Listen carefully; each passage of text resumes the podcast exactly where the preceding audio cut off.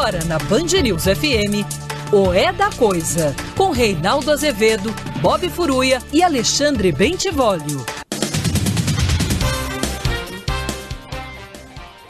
Boa noite, são 18 horas no horário de Brasília. Começa agora para todo o Brasil mais uma edição de É da Coisa. E se a coisa parecer confusa, meu filho, vem para cá que a gente desconfunde. Milhões de pessoas acompanham o programa pelo Tile, mas você pode fazê-lo também pelas redes sociais. Sempre rádio Band News FM ou no aplicativo Band Rádios. Perdeu? Vai à minha página na internet que você encontra lá o programa www.reinaldozevedo.com.br página que eu não estou podendo atualizar uh, no momento porque está com problema técnico. Mas uma hora eles resolvem, né? Acontece. É, e também a nossa página na rádio, né? Você vai lá e está sempre o programa lá. É, boa noite, Bob Furuia. Boa noite, Reinaldo. Boa noite, Valio Bene. Boa noite. Tudo bem. É... Eu costumo fazer um editorial aqui, só que hoje tem tanta coisa e digamos que algumas posições editoriais do programa vão acabar ficando entremeadas com o noticiário, né? Porque o presidente Jair Bolsonaro voltou à sua real natureza. Né? Nunca ninguém acreditou que ele tivesse se convertido à democracia. Esse tipo de coisa não acontece, milagres assim não acontecem. Né? Não é todo dia que acontece um estalo de Vieira, o querido Vólio Bene. O que foi o estalo de Vieira? Estalo de Vieira, Vólio Bene, consta que foi. Momento cultural. O Padre Vieira seria um idiota completo até por volta dos 15, 16 anos incapaz de aprender até latim, quando você diz, poxa, Reinaldo, até latim, mas latim não é uma coisa tão fácil. Não, mas na época, para quem tinha aquele nível de formação, o latim era. Ele não aprendia nada, tá? E um dia teve uma dor de cabeça, né? É, desmaiou, rezou para a Virgem Maria, os familiares, né? para a mãe de Deus, para a mãe de Jesus. E o Vieira acordou e acordou gênio. Já sabendo latim, e se tornou o maior prosador da língua portuguesa, ou na expressão do Fernando Pessoa, um imperador da língua portuguesa, aliás, uma designação muito justa. Né? Qualquer homem de cultura da língua portuguesa, aliás, em qualquer língua, valendo as traduções, tem de ler Padre Vieira. Né? É obrigatório. É, pelo menos uma coisinha ou outra. E acordou gênio.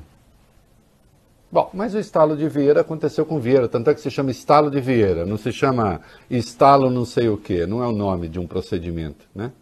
Então ninguém acorda, ninguém vai deitar autoritário, é, truculento, defensor da ditadura, golpista, e acorda democrata. A pessoa faz isso quando faz, como diria Guimarães Rosa, não é por boniteza, é por necessidade.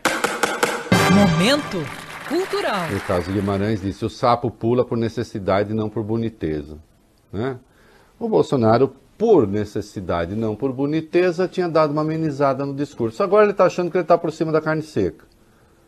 Com a popularidade em alta, vem por aí um Renda Brasil e tal. Então ele está achando que ele já pode sair chutando todo mundo e voltar à sua real natureza, que é a truculência. Né? Ontem, hoje, e assim será, né? enquanto estiver por aí. Aí as pessoas vão fazendo as suas escolhas. Né? E o processo político também. Até onde se aguenta, até onde o processo político aguenta a permanente agressão aos fundamentos institucionais, à democracia, tal, a gente vai ver. Né? Ah, no momento ele está aí, tem um empreendimento, ele tenta se descolar do desastre que é a sua política e dos muitos milhares de mortos que ela produziu e tenta jogar isso nas costas alheias, inclusive nas, na da imprensa, nas da imprensa, né?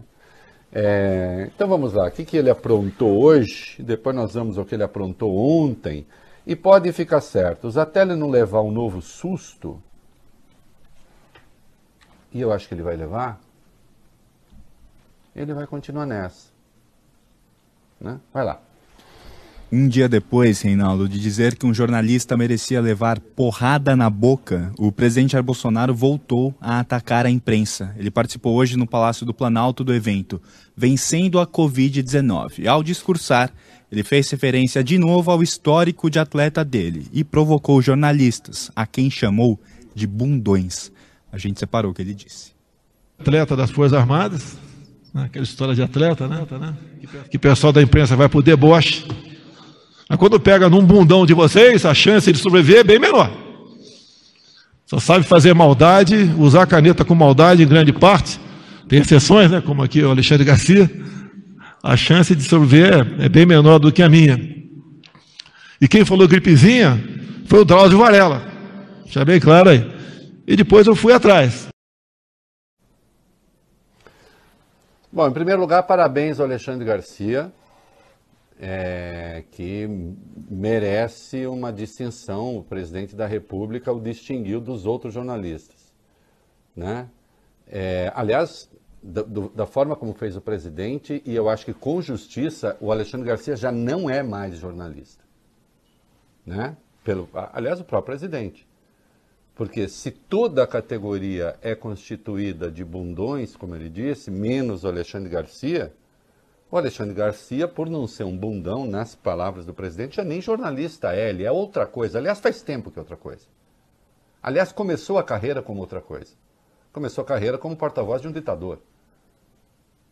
Depois, acabou sendo absorvido pelo sistema Globo, né? até decidir sair e voltar à sua real natureza. Né? É, fazendo hoje alguma coisa que é, lembra jornalismo na plástica, mas que não é. Entre outras coisas, Alexandre Garcia já espalhou fake news, depois ele se corrigiu, sobre o número de mortos, por exemplo. Né? Já atribuiu é, a cura do presidente à cloroquina, sem que ele consiga, obviamente, demonstrar isso, porque ninguém na ciência conseguiu.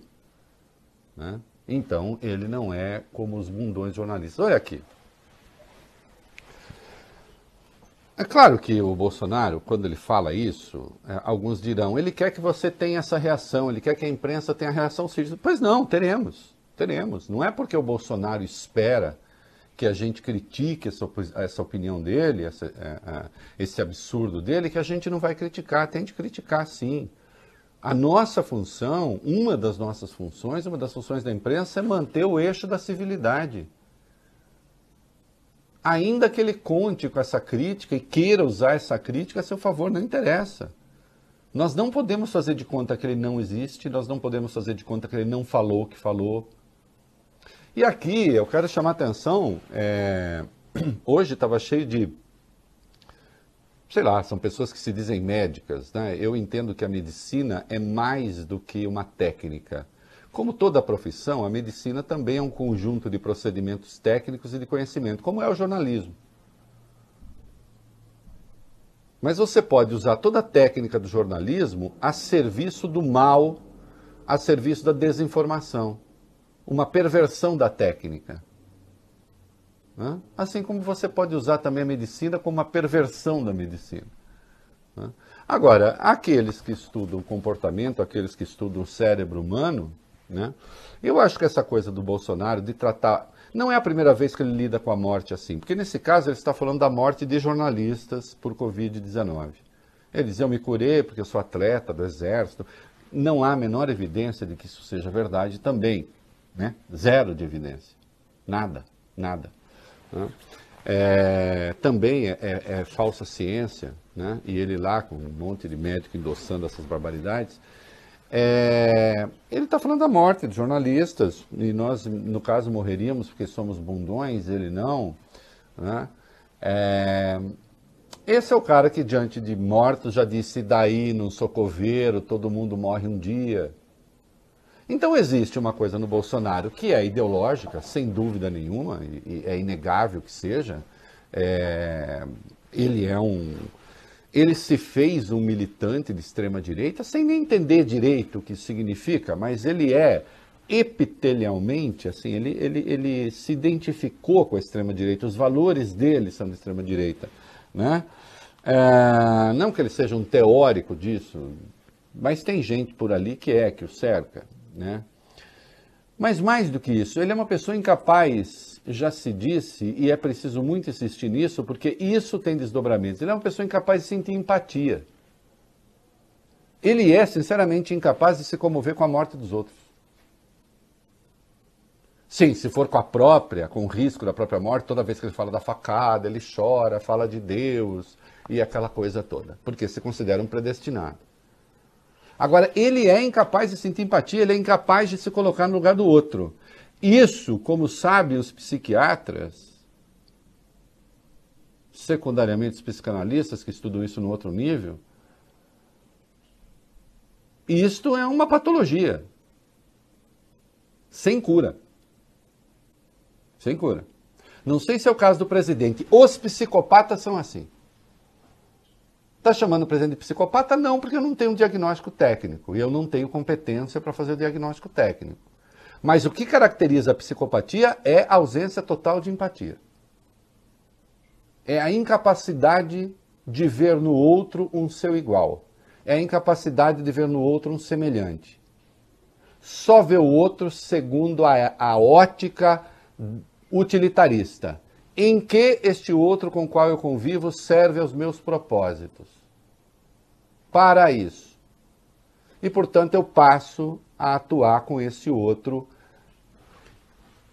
sem reconhecer nele as características que o fazem humano e que eu reconheço em mim que me fazem humano. Neste sentido, o psicopata ele é um ser excludente, ele se exclui do resto da humanidade. Né? No caso do Bolsonaro, isso se junta com uma visão ideológica. Né? E com outros à sua volta que dizem é isso mesmo. Então ele não está em nenhum momento eh, eh, lamentando eventual morte desse ou daquele. Ao contrário, isto corresponde a uma saudação pelo fato de jornalistas morrerem de Covid-19 e outros, outras pessoas que ele não gosta mais. Ele se faz uma espécie de aliado do vírus. O vírus se torna um aliado seu. O vírus se torna um soldado da sua guerra contra aqueles de quem ele não gosta. Vejam que quando ele fala do vírus, ele fala do vírus do seu ponto de vista sempre como um aliado. O vírus não o pega, o vírus não o mata, ele é insensível ao vírus. Ele é praticamente imune ao vírus. Agora, os outros que não seguem essa orientação, bem, aí. Né? O vírus é um seu aliado também na guerra da cloroquina. Dizer o quê?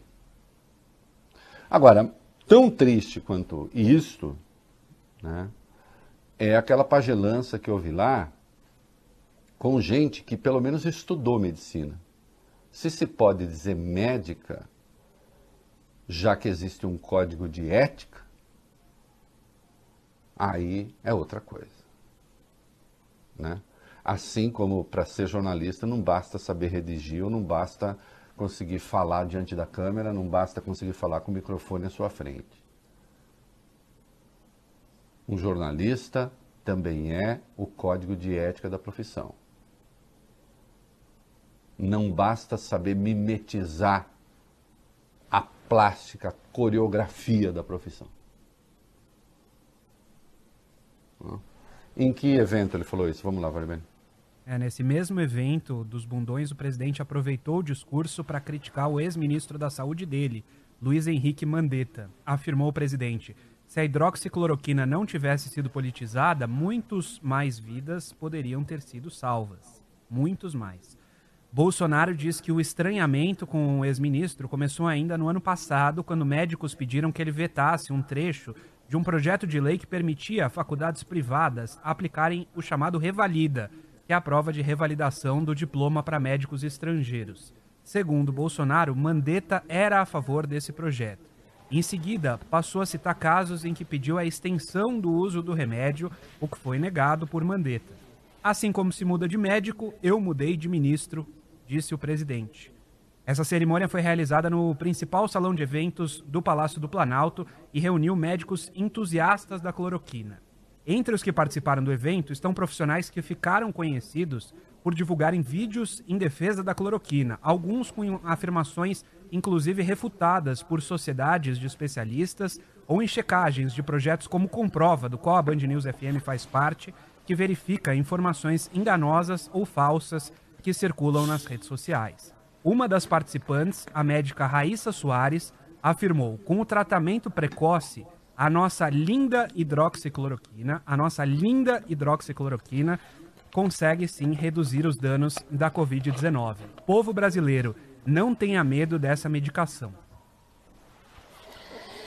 Uh, não, pode continuar, por favor. Na cerimônia dessa segunda-feira, o grupo disse representar 10 mil médicos que ousam pela verdade e pela vida e em defesa da linda, mais uma vez, e velha cloroquina. Apesar de dizer que tem evidências que sustentam o uso do medicamento também para Covid-19, o grupo não apresentou quais seriam esses estudos.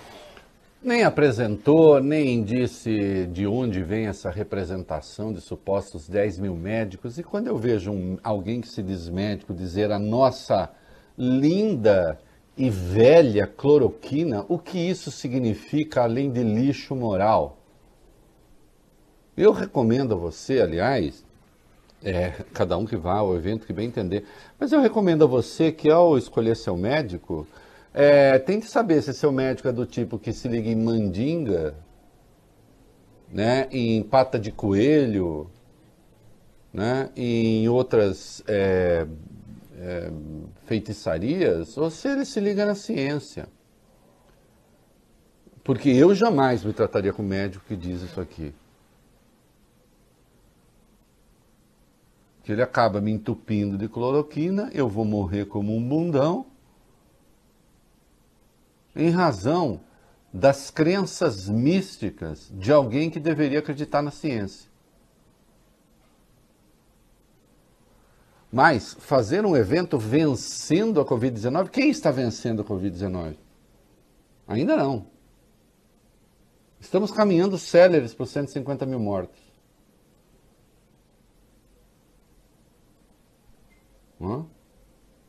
E o presidente tentando transferir responsabilidades, em especial atacando o Mandetta, porque, evidentemente, o Mandetta é um político, né? E pode ter pretensões políticas que ele está disposto a detonar desde já. Né? O, o general Pazuello, nosso burocrata búlgaro, é, também é, falou sobre isso, assim, sobre este momento notável, Bob Furuia. Falou sim, Reinaldo. O general Eduardo Pazuello completou ontem 100 dias à frente do Ministério da Saúde. E hoje, em coletiva de imprensa no Ceará, ele afirmou que os números sobre a pandemia serão positivos no final, apesar das mais de 115 mil mortes no país. Aspas para o general.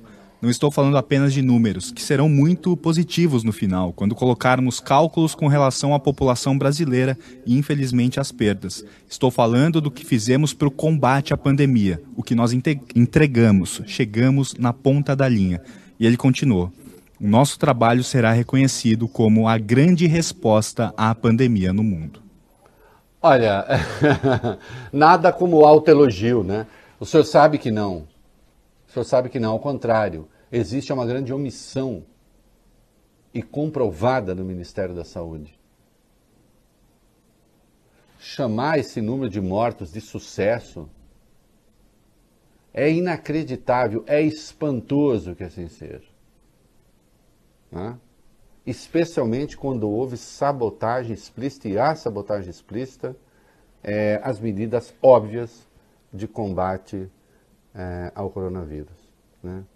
É, cadê os kits de UTI? Cadê os respiradores, senhor? Quanto dinheiro o senhor gastou até agora do dinheiro disponível, do que o senhor tem disponível para combater o coronavírus? É, o Bolsonaro está num surto de retorno às suas origens. Ele está se considerando acima já da carne seca, que é uma coisa do temperamento autoritário. Então é assim, está acuado, fica mansinho. Né? Então, enquanto ele estava achando que ele podia dar golpe, era aquele, tá, aquele vociferar né, boçal contra a democracia e as instituições. A hora que ele viu que o golpe não seria possível e que o Queiroz foi preso e que ele ficou com medo de impeachment, aí então ele deu uma mansada. Agora ele resolveu né? como a popularidade dele aumentou um pouquinho. Então, isso é típico dos autoritários. Não pense que os autoritários, quando eles começam a ter uma popularidade maior, não pense que eles vão amenizar o seu espírito ditatorial. Ao contrário, volta a coisa. Né? Gente assim, gente com esse temperamento, precisa estar coado o tempo inteiro. Infelizmente se não parte para cima e agride as instituições mesmo. Né? E foi assim ontem. Né? E eu vou falar o que há de grave nessa história do murro na boca. O murro na boca, a porrada na boca, como ele usou, sempre com a delicadeza habitual, não é o risco que o jornalista corre ali, onde há outros jornalistas, câmeras de TV. Não é ali que o jornalista corre risco. E outros. É fora dali. Né? E por isso, mais uma vez, uma declaração que ganhou o mundo. Porque é absolutamente inusual. Em país nenhum do mundo, nem os ditadores mais asquerosos falam essas coisas. Nem o Lukashenko na Belarus vai falar isso. Hum? Vai lá. O evento de hoje vem um dia depois daquela declaração que escala um nível que ainda não havia sido visto de agressão à imprensa por parte do presidente. Indagado por um repórter do jornal O Globo sobre os 89 mil reais que Fabrício Queiroz depositou na conta da primeira-dama Michele Bolsonaro, o presidente disse ontem que tinha vontade de encher a boca dele com porrada.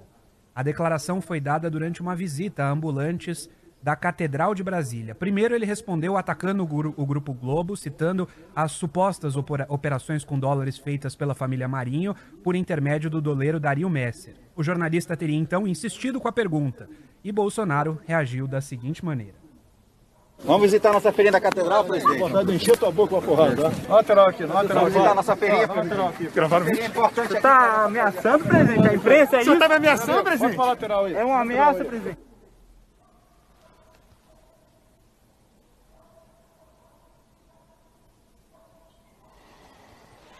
Meu silêncio eloquente. Olha, presidente, deixa eu dizer uma coisa para o senhor. É, certamente os bundões da imprensa é, sabem explicar o movimento de suas contas bancárias. Né? Embora não sejam obrigados a, a responder publicamente por elas, até porque é, existem os organismos oficiais que fazem esse tipo de avaliação para eventuais movimentações suspeitas, como aliás é o caso né, da sua família. Seu filho, sua mulher. Né? O senhor é obrigado a prestar contas. E até corrigindo, nem são 89 mil, são 93 mil. Que entre os depósitos feitos pelo Queiroz e pela mulher do Queiroz para a senhora Michele Bolsonaro, são 93 mil reais. A troco de quê? Explicação não tem.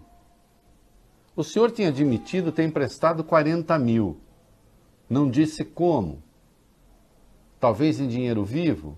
Indagado pelo repórter se havia prova disso, o senhor perguntou se a mãe dele, do repórter, tinha dado prova para o pai dele, sugerindo que a mãe do repórter era uma prostituta.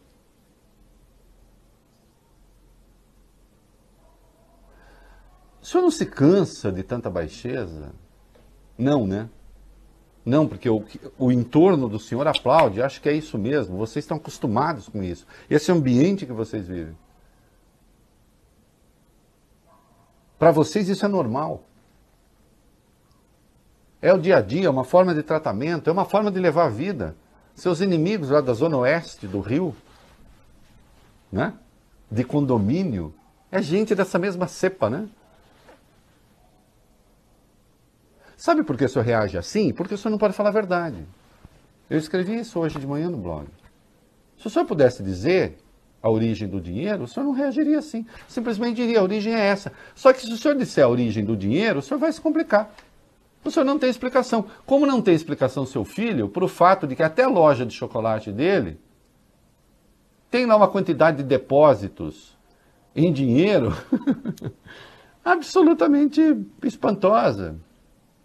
Na verdade, no período em que o Queiroz cuidava ali das finanças do gabinete, 1.512 depósitos.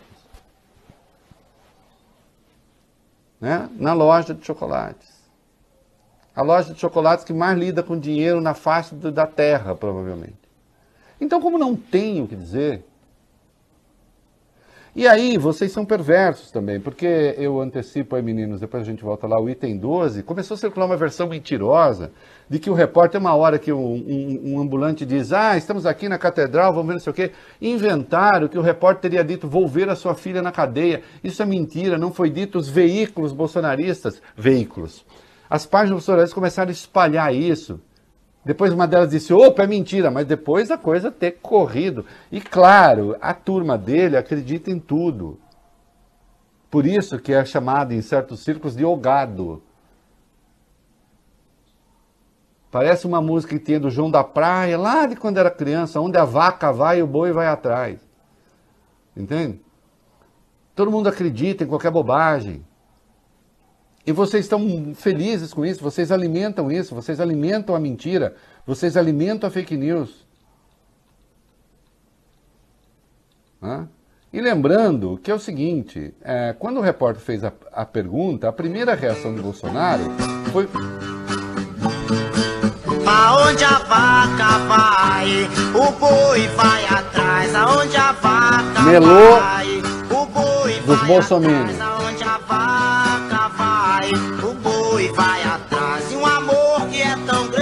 Nunca João da Praia, João da Praia, fez um sucesso danado. É, olha aqui.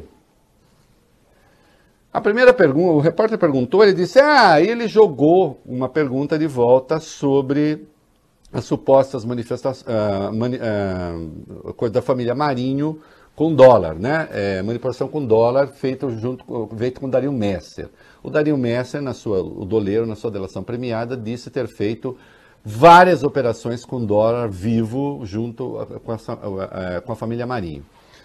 Eu não acho que os Marinho tenham dado uma explicação convincente a respeito no seguinte sentido. Considerando o que eles entendem da Lava Jato e como eles tratam a Lava Jato, acho que a resposta foi insuficiente. Eu aqui digo tudo. Ah, sim, não, isso é mentira, não tem prova. Bom, tem um monte de coisa de delator que é mentira e não tem prova e que, no entanto, ganha uma projeção no noticiário do Grupo Globo gigantesca. Isto é fato.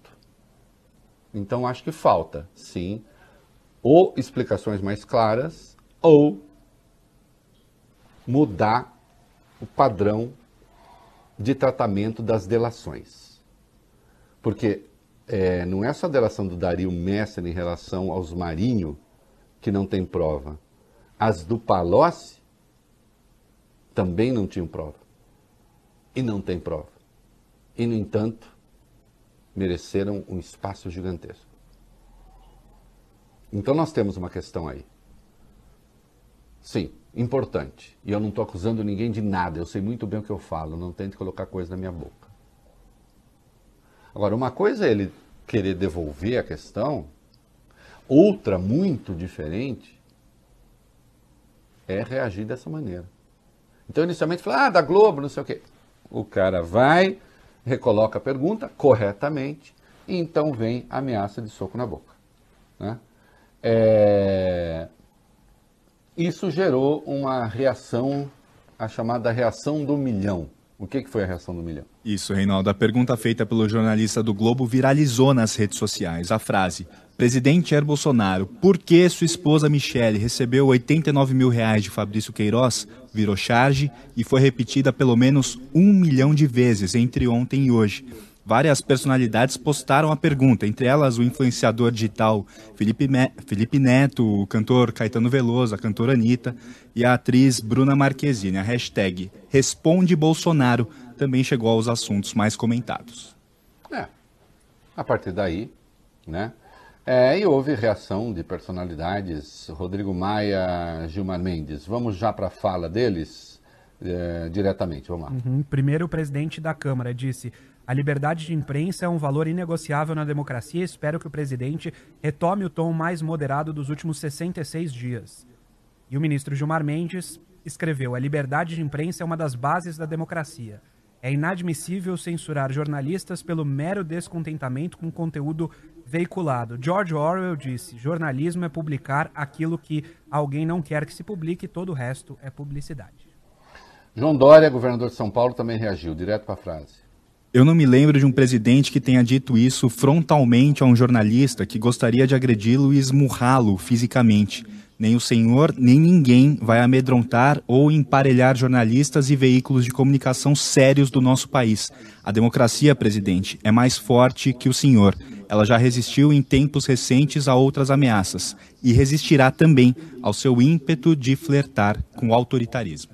Muito bem, o PSDB o PMDB também protestaram e tem um protesto importante do presidente da OAB, Felipe Santa Cruz. Vamos direto para as aspas dele. O presidente vinha muito bem nas últimas semanas. Com sua moderação, estava contribuindo para a pacificação do debate público. Lamentável ver a volta do perfil autoritário que tanta apreensão causa nos democratas. Nossa solidariedade ao jornalista ofendido e ao jornal o Globo.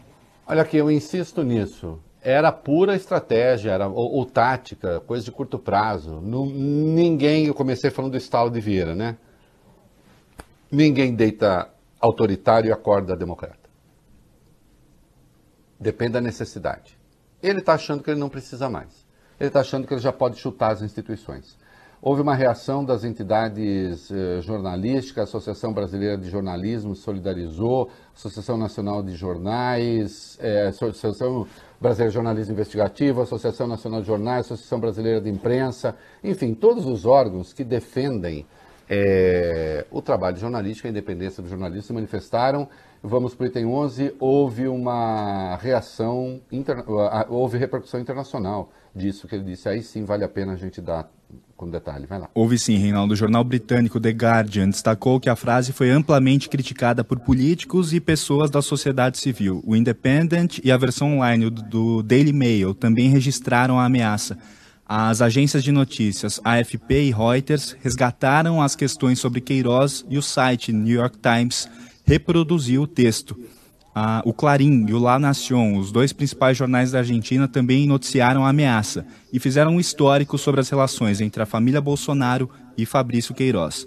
Já o ABC da Espanha publicou em sua página a história da ameaça e lembrou que essa não é a primeira vez que Bolsonaro responde de forma agressiva a perguntas sobre o ex-assessor de Flávio. E ele lembrou que você disse há pouco, Reinaldo, que em dezembro de 2019, Bolsonaro disse em resposta a um questionamento sobre Queiroz: pergunta para sua mãe o comprovante que ela deu para o seu pai.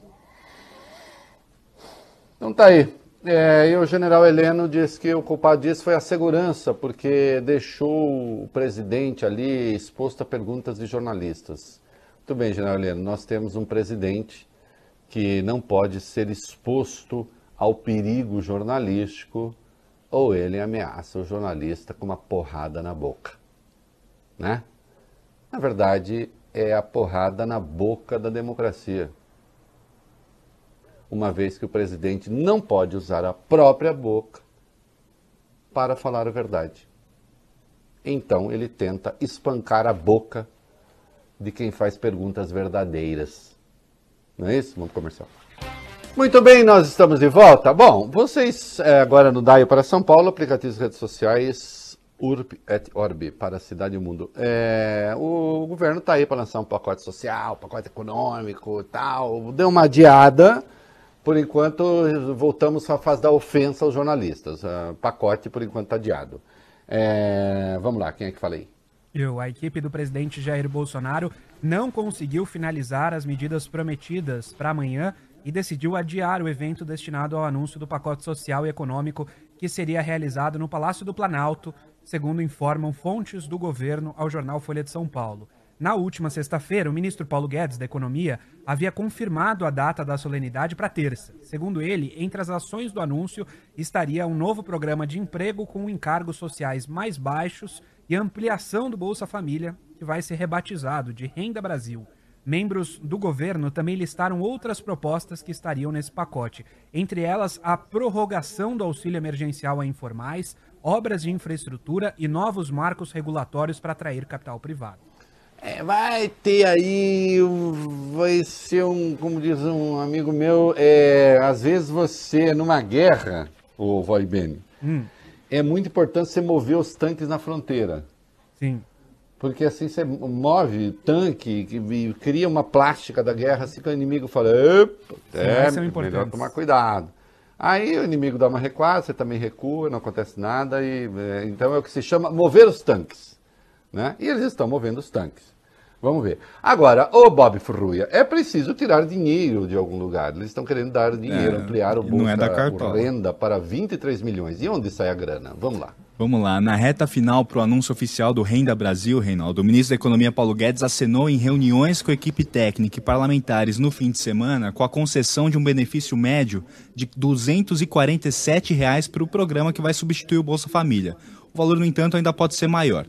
O novo programa social do governo prevê três atos ao longo da implementação, que dependerão da recepção da proposta no Congresso. O primeiro, a transferência de renda com o fim do auxílio emergencial de 600 reais e o aumento dos beneficiários do Bolsa Família.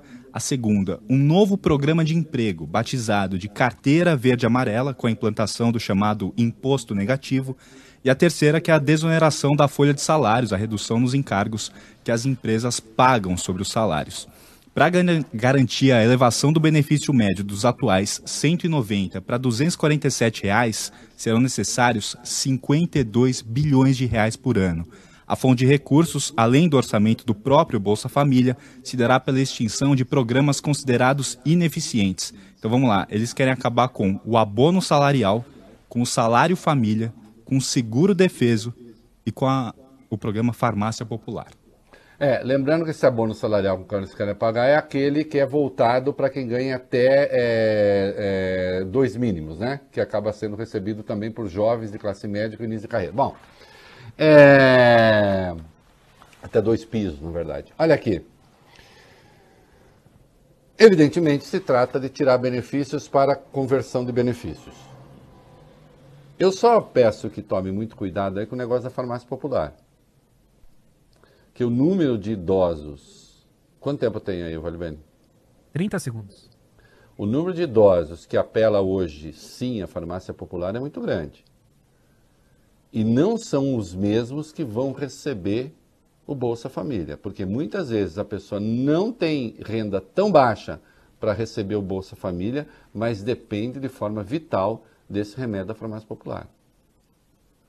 Então, cuidado com isso, que tira com a, uma mão para dar com a outra.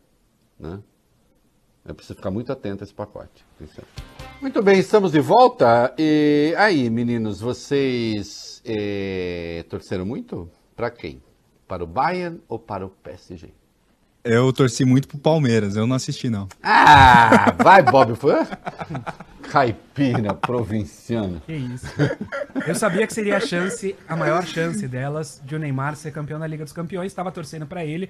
Mas, claro, não tenho nenhuma antipatia pelo Bayern, porque joga muita bola e tem Joga. muitos daqueles jogadores, daquele 7 a 1 que por mais que tenha sido uma humilhação pro Brasil, eles se comportaram de uma forma exemplar naquela goleada, né? Sim, se comportaram e sem, e sem essa coisa da humilhação, né? É. Não teve, não teve. É, não, foi um belíssimo resultado. Agora, o que há aí é o seguinte. Nem sempre isso a Band News não dá, Band News TV não dá, Band News Rádio não dá, o Grupo Band não dá, porque discrimina uma cidade. Que eu espero que seja agora, neste momento, o fim dessa discriminação. Por quê? Quem ganhou a Liga Europeia na sexta-feira?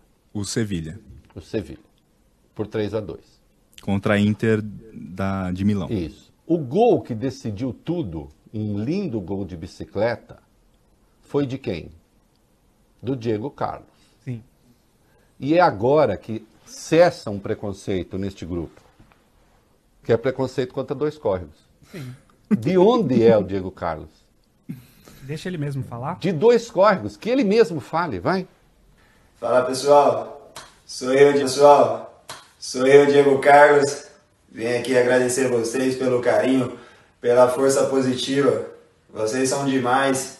Eu vi muita gente publicando aí nas redes sociais Agradeço de coração pelo carinho. É, isso é muito importante para mim. E esse nome dessa cidade maravilhosa que a gente vive, eu vou levar para sempre na minha vida. Vamos, dois córregos. Dois córregos hoje, dois córregos sempre. Que não tenho nem voz mais. Vamos, campeão! É, é, meu Deus, dois córregos chegando lá. É, é.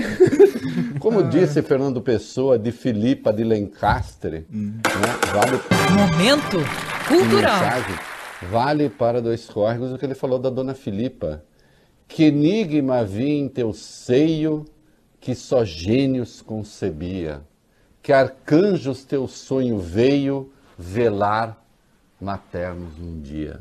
É isso aí, dois córregos. Que enigma havia em teu seio, em tua água, que só gênios concebiam. Parabéns, Diego Carlos. É, meu filho, se eu não falo de dois córregos aqui, o grupo não se ocupa disso. Espero que com isso o preconceito chegue ao fim. Né? ah, e olha, eu com dois córregos só passo orgulho. Mas com o meu presidente, passo cada vergonha, cada ver... sabe a piada vergonha do Vart? Vocês conhecem a vergonha- piada vergonha do Vart, né? Eu não posso contar. Eu conheço. Eu não posso contar. Mas deu a vergonha do Vart aqui mesmo. Deu vergonha do Vart, não Deu. deu? Falando, meu Deus, que vergonha do Vart. Vai. Uma cena do documentário alemão O Fórum, sobre os bastidores do Fórum Econômico Mundial de Davos do ano passado, viralizou nas redes sociais. Em um trecho do filme do diretor Marcos Vetter, o presidente Jair Bolsonaro aparece em um diálogo constrangedor com o ex-vice-presidente dos Estados Unidos, grande nome da causa ambientalista Al Gore. O americano se dirige a Bolsonaro, que está acompanhado de um tradutor e do ministro das Relações Exteriores, Ernesto Araújo, e um coquetel da edição do encontro ocorrido em janeiro de 2019. Diz Al Gore, sou muito amigo de Alfredo Sirkis, em referência ao ex-deputado federal que ajudou a fundar o Partido Verde e morreu em um acidente de carro em junho desse ano, 2020. Com a ajuda do tradutor Bolsonaro, responde a Al Gore falando: Fomos inimigos no passado. Al Gore tenta contornar e afirma que então falou com o presidente sobre a pessoa errada. Bolsonaro diz tudo bem e acrescenta: a história do regime militar do meu país foi muito mal contada. O americano afirma: gostaria de conversar com o senhor sobre a Amazônia. É um assunto realmente muito importante para mim. E Bolsonaro dispara: temos muita riqueza na Amazônia e eu adoraria explorar essa riqueza com os Estados Unidos. Visivelmente constrangido, Al Gore A gente tem um trechinho. Hello. I'm a good friend with Alfredo Circus. Sou um grande amigo, bem próximo de Alfredo Circus. Circus. Ah. Cirquis. Cirquis. Lá atrás fui inimigo do Cirquis na luta armada. Way back I was an enemy vis-à-vis Cirquis in the armed struggle. Oh, I didn't know that. Não sabia disso. So I brought up the wrong person. Então eu trouxe. Eu sou o capitão do Mencionei a exército. pessoa errada. Não, não, não. não, não, Don't tem problema. worry, not a problem. I am a former É, a army história recém-passada no Brasil dos militares foi muito mal contada. A verdade sempre aparece. You know we're all deeply concerned about the Amazon, and I uh, am sorry to raise this issue with you in an meeting, but I care passionately about it. informal, mas é algo que me toca profundamente. A Amazônia não pode ser esquecida. The Amazon cannot possibly be forgotten or sidelined at all. Temos muitas riquezas. We have a wealth of resources. E gostaria muito de explorá-la junto com os Estados We Unidos. would very much like to tap into these resources together with the United States. I'm not sure what that means.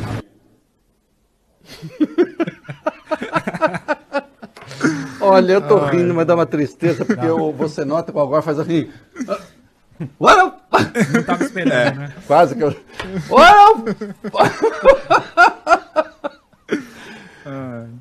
É assustador.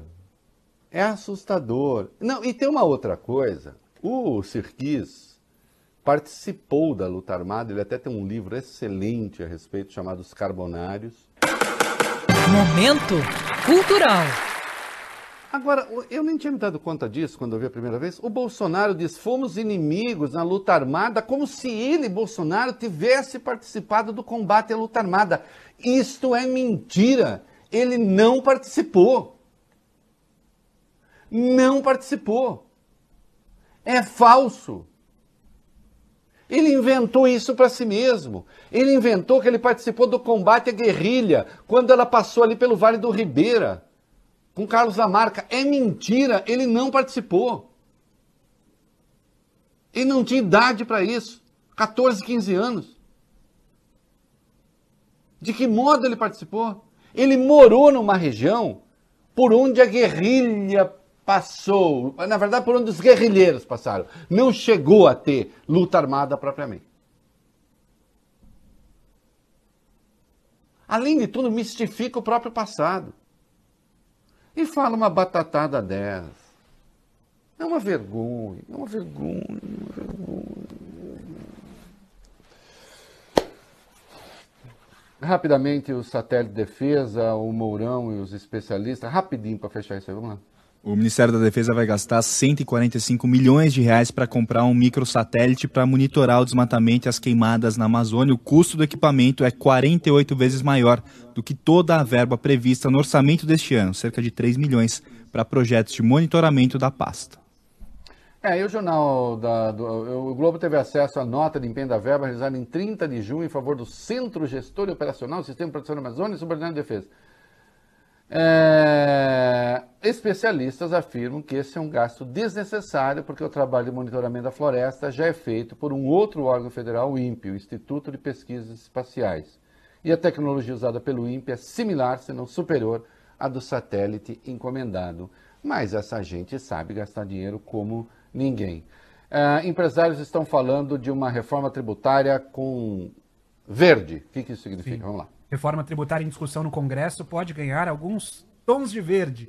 Com o apoio do presidente da Câmara, Rodrigo Maia, o relator da proposta na comissão mista, o deputado Aguinaldo Ribeiro, do PP da Paraíba, tem se reunido com entidades de defesa ambiental. A ideia é apresentar uma reforma tributária verde. Entre as propostas estão aumentar a carga de impostos sobre aquelas empresas que desrespeitam as metas de emissão de carbono e de gases de efeito estufa, por outro lado, conceder isenções para as empresas que poluem menos e, além disso, os ambientalistas propõem a destinação de 0,5% da arrecadação da nova contribuição sobre bens e serviços, que vai substituir a PIS e COFINS. Esse dinheiro iria para o Fundo Especial de Governança Local e Sustentável.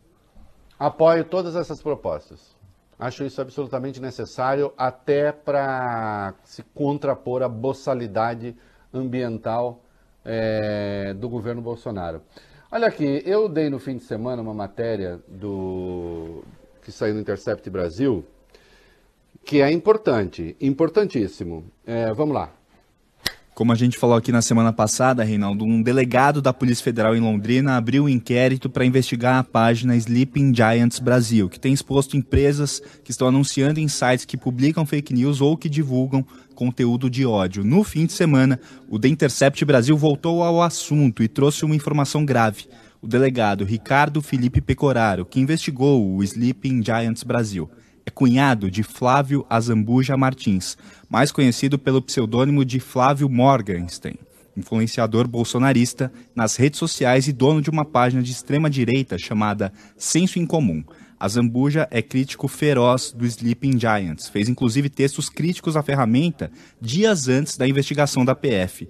E o delegado Pecoraro é irmão de Camila Felipe Pecoraro, uma advogada que se casou com a Zambuja em 2014 em São Paulo. O The Intercept teve acesso aos documentos que confirmam essas ligações. E muito grave, é, toda a argumentação usada pelo delegado para abrir, abrir o inquérito sobre Sleeping Giant foi tirada praticamente do site do cunhado dele. É a mesma argumentação.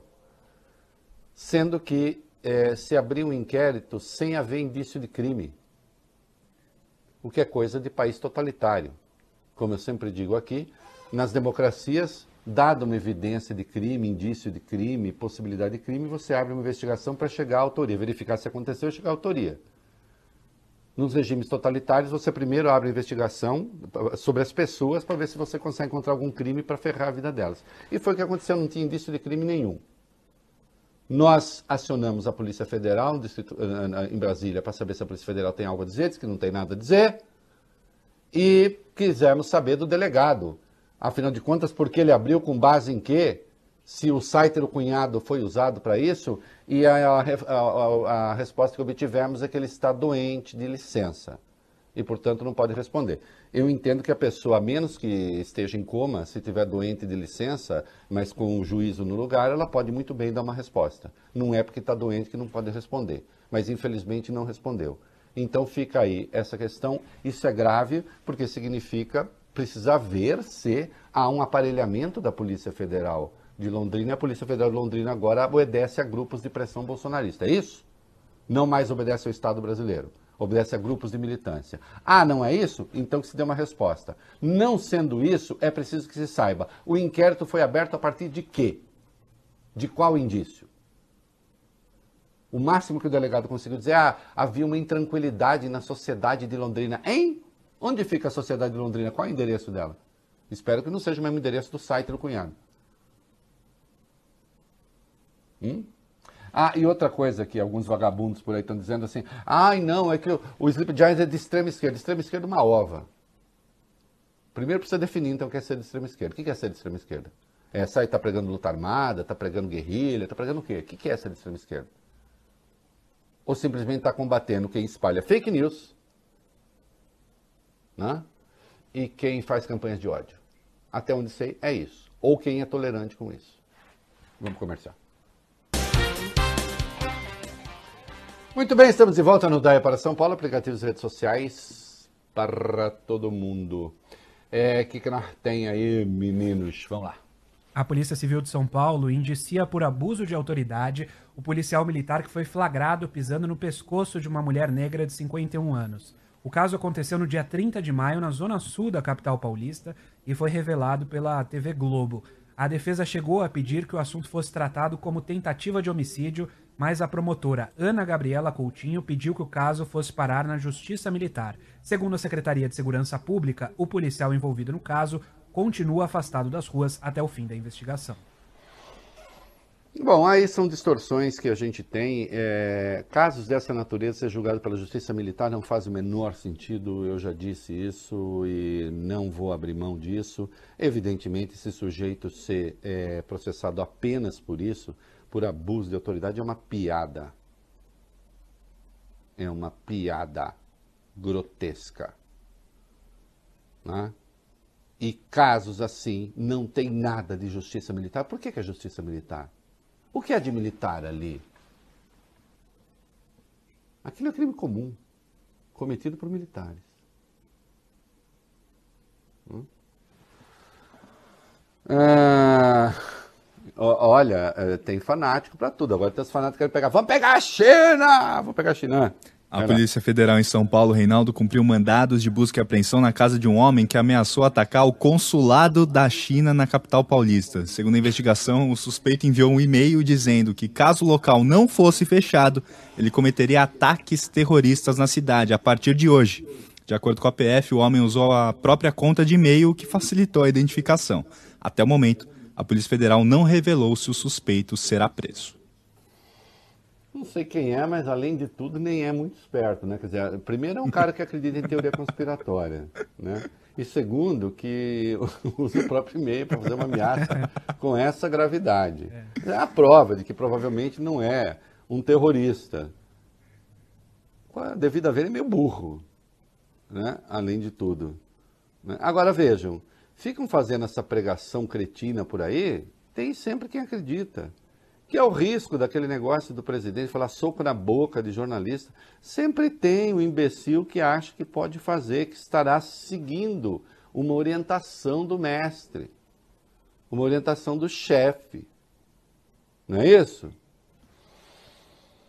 É... E vamos para o 27. Quanto tempo tem o Valibene? Temos um minuto. Vamos lá, 27. Preço da vacina, depois se der tempo a gente fala do 26 ainda. Um consórcio organizado pela Organização Mundial da Saúde estima que o preço médio da vacina contra o coronavírus será de 10 dólares por dose, algo em torno de 55 reais. Essa estimativa dos especialistas é de que serão necessárias duas etapas de vacinação. Os 90 países mais pobres do mundo receberiam gratuitamente essa vacina, mas o Brasil não faz parte desse pacote, já que é considerada uma economia de renda média. Assim, o governo terá de pagar para ter acesso à vacina via Organização Mundial da Saúde. Segundo o portal UOL, Só para imunizar idosos e grupos de risco, o país gastaria 4 bilhões de reais. Lembrando que o Brasil pode negociar a produção da vacina diretamente com outros países ou com as empresas desenvolvedoras, não somente com a OMS. É, isso está aí para dar uma referência da coisa. É, evidentemente é muito é precoce dizer, nós não sabemos como vai ser a produção interna, então definitivamente não dá para falar que o custo vai ser assim, vai ser assado. E só para rápido, infelizmente uma notícia ruim, esta 26 aí, use o tempo que resta, acho que só alguns segundinhos, vai lá. Cientistas de Hong Kong confirmaram o primeiro caso no mundo de reinfecção pelo coronavírus. Segundo o comunicado divulgado hoje, um paciente aparentemente saudável e jovem teve um segundo caso de infecção pela Covid-19 diagnosticado quatro meses e meio depois do primeiro episódio.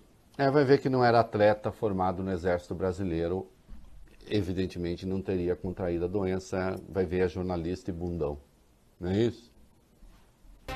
Estamos de volta é, em rede nacional. A Folha recorreu ao Superior Tribunal de Justiça nesta segunda-feira pedindo a suspensão do inquérito da Polícia Federal, aberto por determinação do ministro da Justiça, André Mendonça, para investigar o colunista Hélio Schwartzman. Schwartzman foi intimado, vocês conhecem a história, quando ele disse é porque torça para que o presidente morra, não sei o quê. É, você pode não gostar do artigo, achar não sei o quê, mas ali não há incitação ao crime, ali não há nada a não ser só expressão de uma opinião. Né? É, o ministro pediu que ele fosse é, investigado com base na Lei de Segurança Nacional. Lei de Segurança Nacional, especialmente no artigo que trata de calúnia e injúria quanto ao presidente. Evidentemente não há ali nem calúnia nem injúria. É um absurdo o processo. Não importa que você não goste do artigo, como eu não gosto. Espero que o STJ tenha o bom senso de simplesmente botar fim a esta patuscada é, eu dei uma entrevista, eu fui participar de uma live, eu gosto de fazer conceito sobre conservadorismo, a conja. O ex-ministro da Justiça Sérgio Moro participou na semana passada de uma live com representantes da corretora Necton e algumas das respostas dele chamaram a nossa atenção, Reinaldo. Primeiro, o CEO da empresa, Marcos Maluf, perguntou a Moro como ele se considera em relação aos costumes a gente separou um trecho. Ministro, como que o senhor se, se considera em relação aos costumes, né? Nesse governo, né? Nesse governo que é um governo é, conservador nos costumes.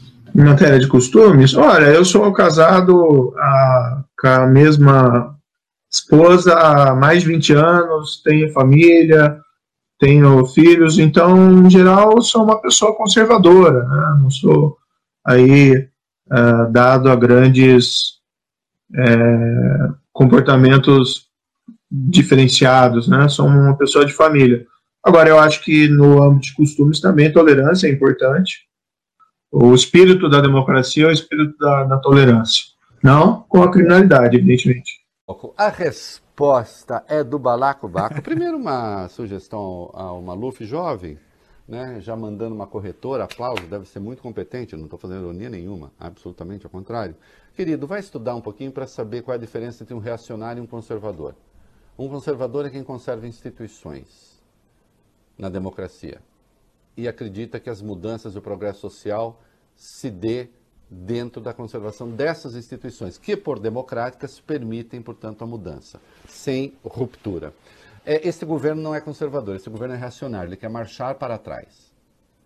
Aí sim, ele é intolerante, ele não aceita a diversidade, ele quer combater as minorias, ele não quer dar os mesmos direitos, por exemplo, para gays e para outras minorias. Quando o Sérgio Moro diz eu sou conservador, que eu sou casado cá mesma, é, o português dele também é uma coisa encantadora. Eu sou casado cá mesma esposa há quase 20 anos. Por quê? Quem não é casado cá mesma esposa não pode ser conservador? Hein? Quer dizer que então, cara, o, o Bolsonaro, por exemplo, nem, o Bolsonaro nem conservador, é da terceira mulher, ele é reaça mesmo. Então quer dizer que um cara que casou, mais, descasou, casou de novo, vira esquerdista, vira progressista, vira o quê? Mas é, eu sou casado com a mesma esposa, entende-se que é a família tradicional, heterossexual. Quer dizer que um gay não pode ser de direita? Uma lésbica não pode ser de direita? Não pode ser conservador? Tem que ser necessariamente esquerda? Agora, ele disse o que ele pensa da diversidade, da pluralidade. Ele imediatamente falou em crime. Olha que coisa fantástica, Bob, Voglio Bene. Não, temos de ser tolerantes, não com o crime. Ou seja, ele acha que o comportamento desviante em relação ao padrão, a família tradicional, já aproxima a pessoa do crime. Quer dizer, olha, você já está indo em direção ao crime, hein? Vê se não passa a linha. O senhor é uma. Intelectualmente, o senhor é uma fraude. Pensa mal. E depois houve uma outra pergunta sobre a crença dele, nem precisa colocar aqui não. A crença dele em economia. Aí ele começa a falar que o, o cara parte do princípio de que ele é um liberal ortodoxo. Não sei de onde tirou isso, porque eu procurei, não achei lugar nenhum. Mas ah, que ele é um liberal? Ai, não, sim, sou um liberal. É, não podemos voltar às práticas desenvolvimentistas, que ele fala escandindo sílaba, sinal de que acabou de ter uma aula massinha, um de economia. Fraco também. Né? E lá pelas tantas vezes. Então precisamos ter agenda liberal, claro, com combate à corrupção. E volta a coisa do combate à corrupção para diminuir o risco Brasil. Esse negócio de combate à corrupção, diminuição do risco Brasil é uma fraude intelectual, é mentira isso. É claro que tem que combater a corrupção, é um dever, é uma obrigação, como todo mundo tem a obrigação de ser decente. Tem nada a ver com o risco Brasil. Isso é uma conversa mole. Né? Mas, que está fazendo aula massinha um ainda de economia. Agora, ele sabe de economia tanto quanto o Bolsonaro o Bolsonaro arrumou um posto Ipiranga. O, o, o nosso Moro deveria arrumar um posto Texaco, hein, Sérgio Moro? E o combate à corrupção pode ficar por conta do FBI. Que tal? Hã? O senhor é uma piada. É... O bicho vai pegar nos Estados Unidos, nós vamos ver no último bloco, né? Que agora não vai dar tempo. Né? Agora nós vamos falar rapidamente, invertendo, meninos, só porque virou um caso. A Flor de Lis, né? Não ficou bonito, rapidamente. Não, Reinaldo. O Ministério Público do Rio de Janeiro denunciou a deputada federal Flor de Lis, do PSD, pela morte do marido dela, o pastor Anderson do Carmo, em junho do ano passado. De acordo com as investigações, ela teria sido a mandante, a autora intelectual do assassinato. Motivação seria dinheiro e poder dentro da própria família, já que o pastor era quem controlava as finanças do instituto que os dois tinham. Antes da execução com 30 tiros, Flor de Lis teria tentado envenenar o marido pelo menos seis vezes desde 2018. Além dela, outras 10 pessoas foram denunciadas. Sete filhos do casal estão presos por ajudá-la no crime. Flor de Lis, no entanto, está nós solta. nunca, eu não, nunca sou juiz aqui nada, agora desde o começo que essa história cheirava muito mal, cheirava muito mal e continua. Né? Vamos comerciar. Muito bem, estamos de volta.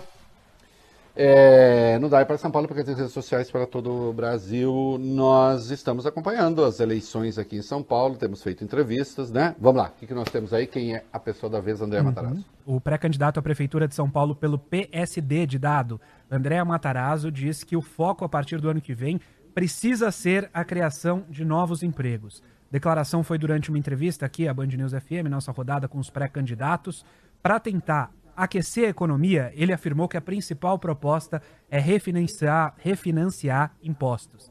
Garantindo que há caixa na prefeitura para implementar a medida, André Matarazzo respondeu às críticas feitas pela atual, atual gestão à proposta dele. Eu falei sobre isso e a prefeitura me mandou uma resposta mal criada pelo jornal, dizendo que eu estava preocupado com as mansões dos jardins. Eu acho que rico paga imposto e gera emprego. Mas quer, se o prefeito tem preconceito, o problema não é meu. O que eu acho é que você tem que fazer. O profissional liberal que paga aluguel, ele paga IPTU. Né? E ele está hoje com uma carga de trabalho muito menor do que antes. Você faz uma compensação, eu te refinancio o IPTU, mas você não demite. Bom, é, na educação, o plano André Matarazzo é levar a internet e computadores aos alunos da rede pública, além de preparar melhor os professores para o ensino à distância. Tá aí, então, é, duas propostas do André Matarazzo, candidato do PSD à Prefeitura de São Paulo, esta que será certamente a eleição, acho eu, mais fragmentada da história. Vamos ver. Dá tempo de falar rapidamente das cirurgias eletivas? Muito rapidinho? Dá. Rapidinho, dados do Ministério da Saúde mostram que entre março e junho, os quatro primeiros meses da pandemia, o Brasil fez 388 mil cirurgias eletivas a menos no SUS. Isso representa uma queda de 61% na comparação com o mesmo período do ano passado. É, uh, efeitos aí, evidentemente, da Covid-19, as pessoas fugindo um pouco dos hospitais e esse, esse fenômeno já tinha sido detectado, né? Por receio de contaminação. É isso aí. Muito bem, estamos de volta com a Rede Reunida. Olha, foi uma das cenas mais covardes que eu já vi é, acontecer nos Estados Unidos. Poderia ter acontecido em qualquer ditadura brutal. Vamos lá. Milhares de pessoas foram às ruas ontem à noite na cidade de Kenosha, nos Estados Unidos, em protesto contra uma ação policial. Um homem negro, identificado como Jacob Blake, foi baleado várias vezes pelas costas por policiais brancos que atendiam uma ocorrência no município. Pelas imagens, é possível ver os agentes pedindo que o homem não se mexa, ou algo nesse sentido. Jacob Blake desobedece às ordens e abre a porta do carro. Quando foi entrar no veículo, ele recebeu pelo menos sete tiros nas costas. De acordo com o governador do estado de Wisconsin, Tony Evers, a vítima estava desarmada. O Departamento de Justiça do estado investiga o caso e afastou das ruas os policiais que aparecem no vídeo. É, é, precisa ver a legislação local, né, e o que é que prevê o, o estado de Wisconsin nesse caso. Agora, é uma ação absolutamente criminosa. O que houve ali foi uma tentativa de assassinato explícita. Né? É, o homem é alvejado sete vezes pelas costas, quando, obviamente, os policiais tinham como alternativa, por exemplo, atirar nos pneus, se não queria que ele fugisse. Né? Enche de tiro os pneus e simplesmente ele não vai conseguir ir muito longe com o carro. Né? Mas não, é, preferiu atirar numa vítima desarmada e isso num país que vive hoje uma situação é, já bastante complicada e com razão, né, com os negros se mobilizando contra a violência policial, que mais uma vez fica evidente tem alvo mais uma vez fica claro, a brutalidade tem cor. Né? Ou melhor, a vítima da brutalidade tem cor. E para encerrar com os Estados Unidos, Convenção Republicana, e caminhamos para o encerramento. Vai lá. O Partido Republicano oficializou hoje o presidente Donald Trump como candidato à reeleição. A Convenção Nacional da Legenda começou hoje e Trump será a grande estrela dos quatro dias de evento virtual. A ideia é ressaltar pontos vistos como positivos do governo, contrastando com o que os republicanos consideraram ser uma visão tenebrosa exposta pelos democratas. Entre os discursos previstos estão do ex-prefeito de Nova York, Rudolph Giuliani, o secretário de Estado, Mike Pompeo, e o líder da maioria no Senado, Mitch McConnell. Olha, é, não é segredo para ninguém que se joga ali na eleição americana um pouco, se não, se é muito grave, pesado falar do destino do Ocidente, pelo menos é, os próximos lances da democracia ocidental.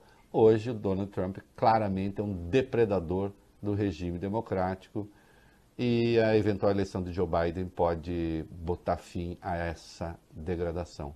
Pelo menos eu torço profundamente para isso. Tá bom? Beijo, tchau. Você ouviu o É da Coisa na Band News FM.